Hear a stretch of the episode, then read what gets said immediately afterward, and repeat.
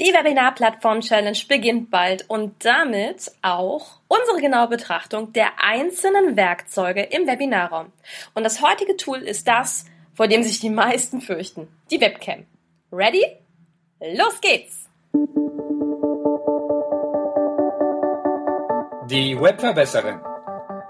Der Podcast, mit dem du als Trainer, Coach oder Berater online sichtbar wirst. Erfahre hier, wie du dich und deine Expertise durch Webinare gezielt sichtbar machst. Und hier kommt deine Webverbesserin Mira Giesen. Hallo, liebe Webverbesserer da draußen. Die Anmeldung für die Webinar-Plattform Challenges in vollen Gange und schon 150 Leute haben sich eingetragen.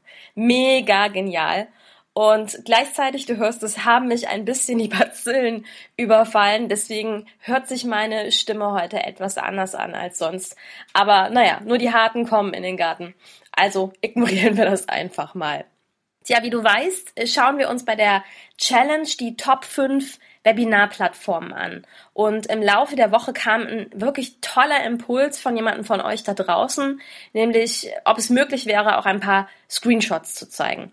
Und ich liebe ja Feedback. Ich liebe das über alles. Und in meinem Kopf hat es einfach nur noch angefangen zu rattern. Und das Ergebnis ist nun total verrückt. Denn jetzt helfen mir sechs Experten dabei, dir alle fünf Plattformen näher vorzustellen. Ja, ja, sechs Experten und fünf Plattformen. Lass dich überraschen, bei welcher Plattform es dann zwei Experten sind. Und meine Idee ist, dass dir die fünf Plattformen in einem Interview näher vorgestellt werden. Und zwar auf der Webinar-Plattform selbst. Hm. Das heißt, ich nehme die Position des Teilnehmers ein und du kannst mit mir gemeinsam verfolgen, wie wir Klick für Klick in den Webinarraum kommen und dann, wie es dort für den Teilnehmer aussieht. Ja, und dann im Webinarraum selbst wartet der Experte auf uns, erzählt uns, was die Plattform aus seiner Sicht gut macht und als i-Tüpfelchen bekommst du noch eine Einsicht, wie die Plattform aus der Sicht des Organisators aussieht. Also du siehst, eigentlich einfach nur genial, oder? also ich freue mich sehr, sehr, sehr drauf und ähm, hoffe natürlich, dass du auch dabei bist. Falls nicht, dann melde dich gerne noch an. Den Link dazu findest du in den Show Notes. Okay, und zum anderen hatten wir gesagt, wir starten vor der Challenge damit, uns einfach mal die verschiedenen Werkzeuge in einem Webinarraum anzuschauen. Und heute starten wir mit dem allseits gefürchteten Werkzeug, nämlich der Webcam. Dieses sich selbst filmen, das ist ja das, was selbst gestandene Experten unter Umständen nervös macht. Und ganz ehrlich, mir ging es am Anfang auch nicht anders. Also die Vorstellung, als Einzige in einem digitalen Raum sichtbar zu sein, das hat mich unheimlich nervös gemacht. Und deswegen habe ich am Anfang sehr häufig meine Webinare auch ohne Webcam gegeben. Und es wissen jetzt nicht alle von euch da draußen, aber ich gebe ja nach wie vor auch Online-Trainings. Das bedeutet, ich bin zehn Tage am Stück mit meinen Teilnehmern gemeinsam in einem digitalen Klassenzimmer. Und ähm, ja, mein Albtraum wurde dann tatsächlich vor zwei Jahren wahr, als der Anbieter dieser Seminare mir mitteilte, okay, ab sofort möchten wir, dass alle Trainer sich die ganze Zeit filmen, also die ganze Zeit die Webcam anhaben. Im Klartext hieß es für mich, zehn Tage am Stück Online-Marketing unterrichten und dabei acht Stunden die Webcam an. Und ja, es war ganz offen gestanden mein persönlicher Albtraum. Ich dachte, oh mein Gott, das kann doch alles nicht wahr sein. Aber vielleicht wissen es schon einige von euch da draußen, ich gehöre ja zur Kategorie besonders bunt im Kopf und ich sage immer, ich probiere erstmal alles aus. Und so war es an dem Tag auch. Ich habe also am allerersten Tag in dem Raum meine Webcam angeschmissen, so nach dem Motto, ach, ist mir jetzt auch egal, ich mach's jetzt einfach und habe halt einfach normal unterrichtet. Und was echt faszinierend war, dass ich viel, viel, viel mehr Interaktivität plötzlich im Raum hatte. Die Leute waren viel aktiver währenddessen im Chat, sie waren viel aktiver bei Rückfragen und ich habe immer gedacht, das gibt's doch überhaupt nicht. Aber es ist natürlich so, dass wenn du jemanden bildlich vor dir hast, dass du, wenn du ihn beobachten kannst, auch einen anderen Bezug zu demjenigen bekommst. Ja, und jetzt hat das Wort beobachten natürlich gleich wieder einen super negativen Touch. Ich möchte dir eine Sache noch mitgeben mit dem Thema beobachten. Und zwar beobachte dich doch mal selbst beim nächsten Webinar.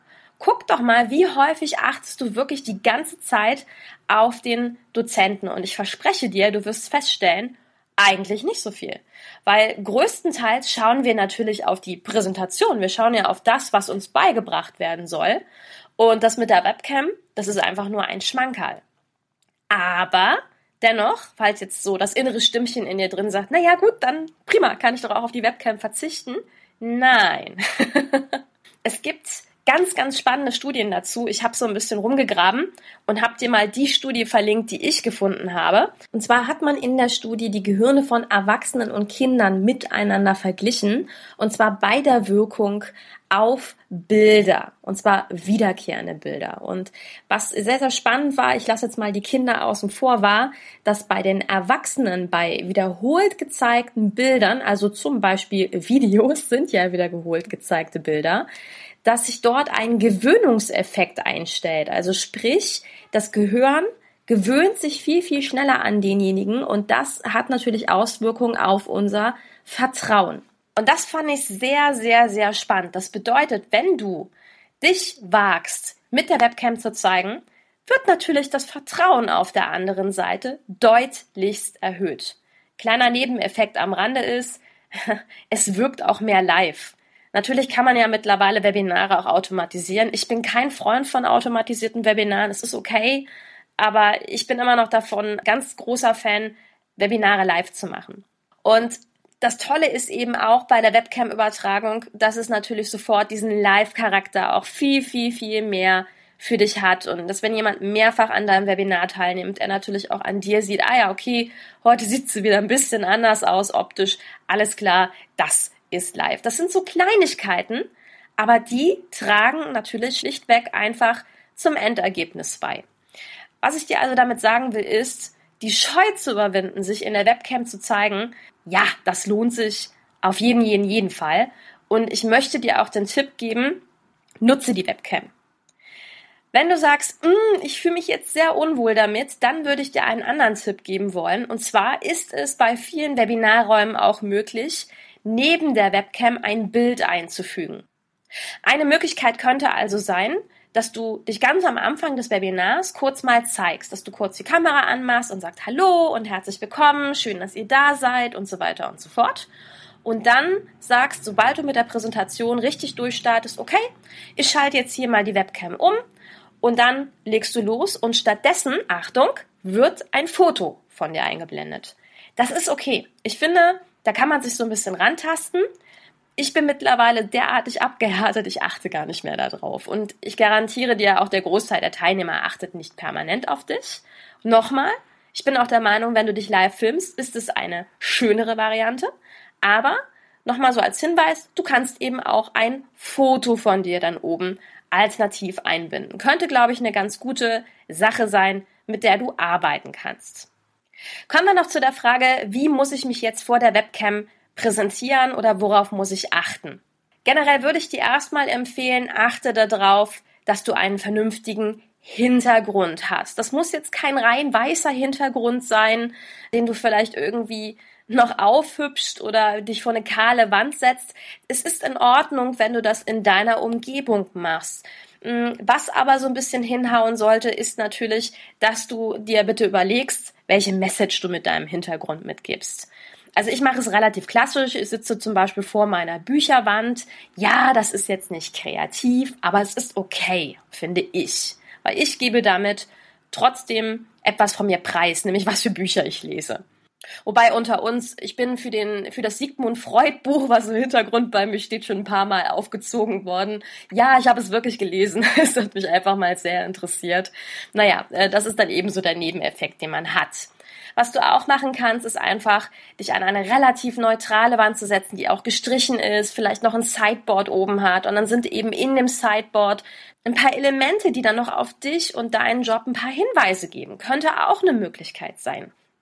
Zum Zweiten achte auf den Bildaufschnitt. Achtet wirklich darauf, dass du gut zu sehen bist, dass du vollständig zu sehen bist, dass dein Kopf nicht abgeschnitten ist. Das sind so Sachen, die ich dir wirklich empfehlen würde. Setz dich gerade vor die Kamera und schau, dass du keine zu auffälligen Muster davor trägst. Das flimmert nämlich sehr, sehr gerne in dem Kamerabild.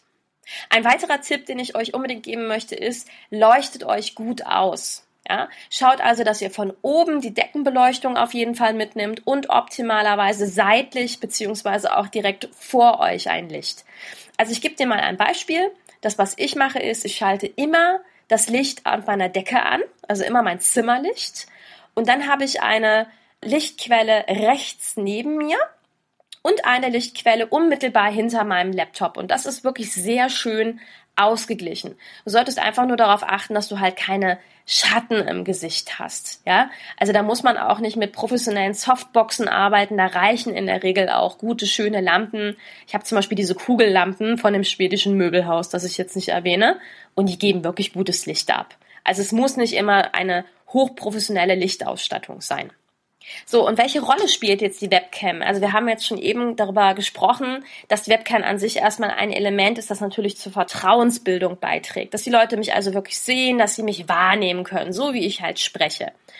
Dann gibt es aber natürlich auch Leute, die die Webcam bewusst einsetzen. Ja, also die zum Beispiel in die Webcam was reinzeigen. Mache ich auch manchmal ganz gerne.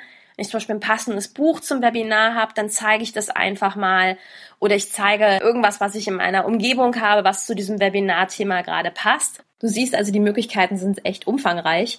Wenn du zum Beispiel ein ganz großer Flipchart-Freund bist, dann kannst du dir auch überlegen, dich selbst vorm Flipchart zu zeigen. Aber Achtung, achte bitte wirklich darauf, dass du hier nur Elemente dran malst, die man wirklich sieht. Also ich meine jetzt sowas wie große Kreise oder eben ein eindeutiges Symbol. Komm bitte nicht auf die Idee, dort Schriften oder irgendetwas darzustellen.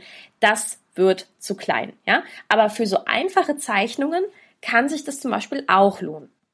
Wie du vielleicht merkst, macht es also durchaus Sinn, sich mit der Webcam näher zu beschäftigen und eben auch diese Scheu zu überwinden.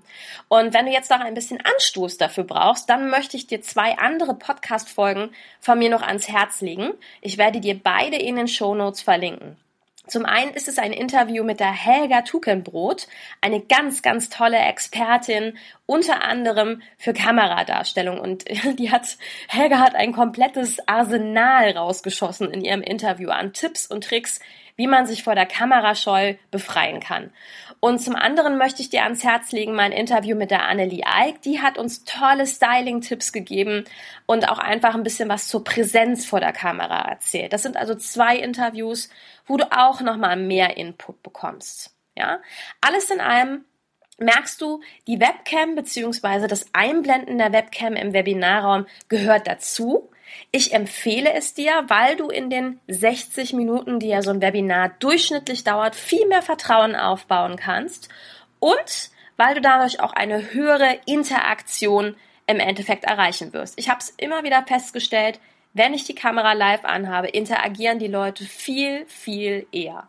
Also, du merkst, die Webcam ist ein Tool und Werkzeug, im Webinarraum, das eigentlich nicht wegzudenken ist. Und deswegen ist es in der Regel auch in jedem guten Webinarraum zu finden und unter anderem auch in der Top 5, die ich dir noch beschreiben werde, beziehungsweise mit der Challenge mitgebe. Gut, dann haben wir also unser erstes Tool schon abgearbeitet. Wunderbar. Und ich möchte auch gar nicht unendlich lange deine Zeit stehlen. Ich freue mich, wenn wir uns in der nächsten Folge wiederhören. Da werde ich wahrscheinlich schon nicht mehr so nasal sprechen wie heute. Ich freue mich sehr, sehr auf dich. Lass es dir gut gehen. Bis bald.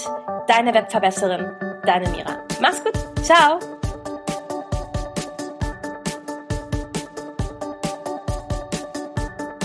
Diese Folge hat dir gefallen?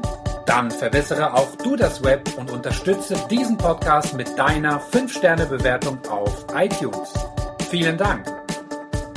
Und für mehr Informationen besuche einfach die Seite www.webverbesseren.de.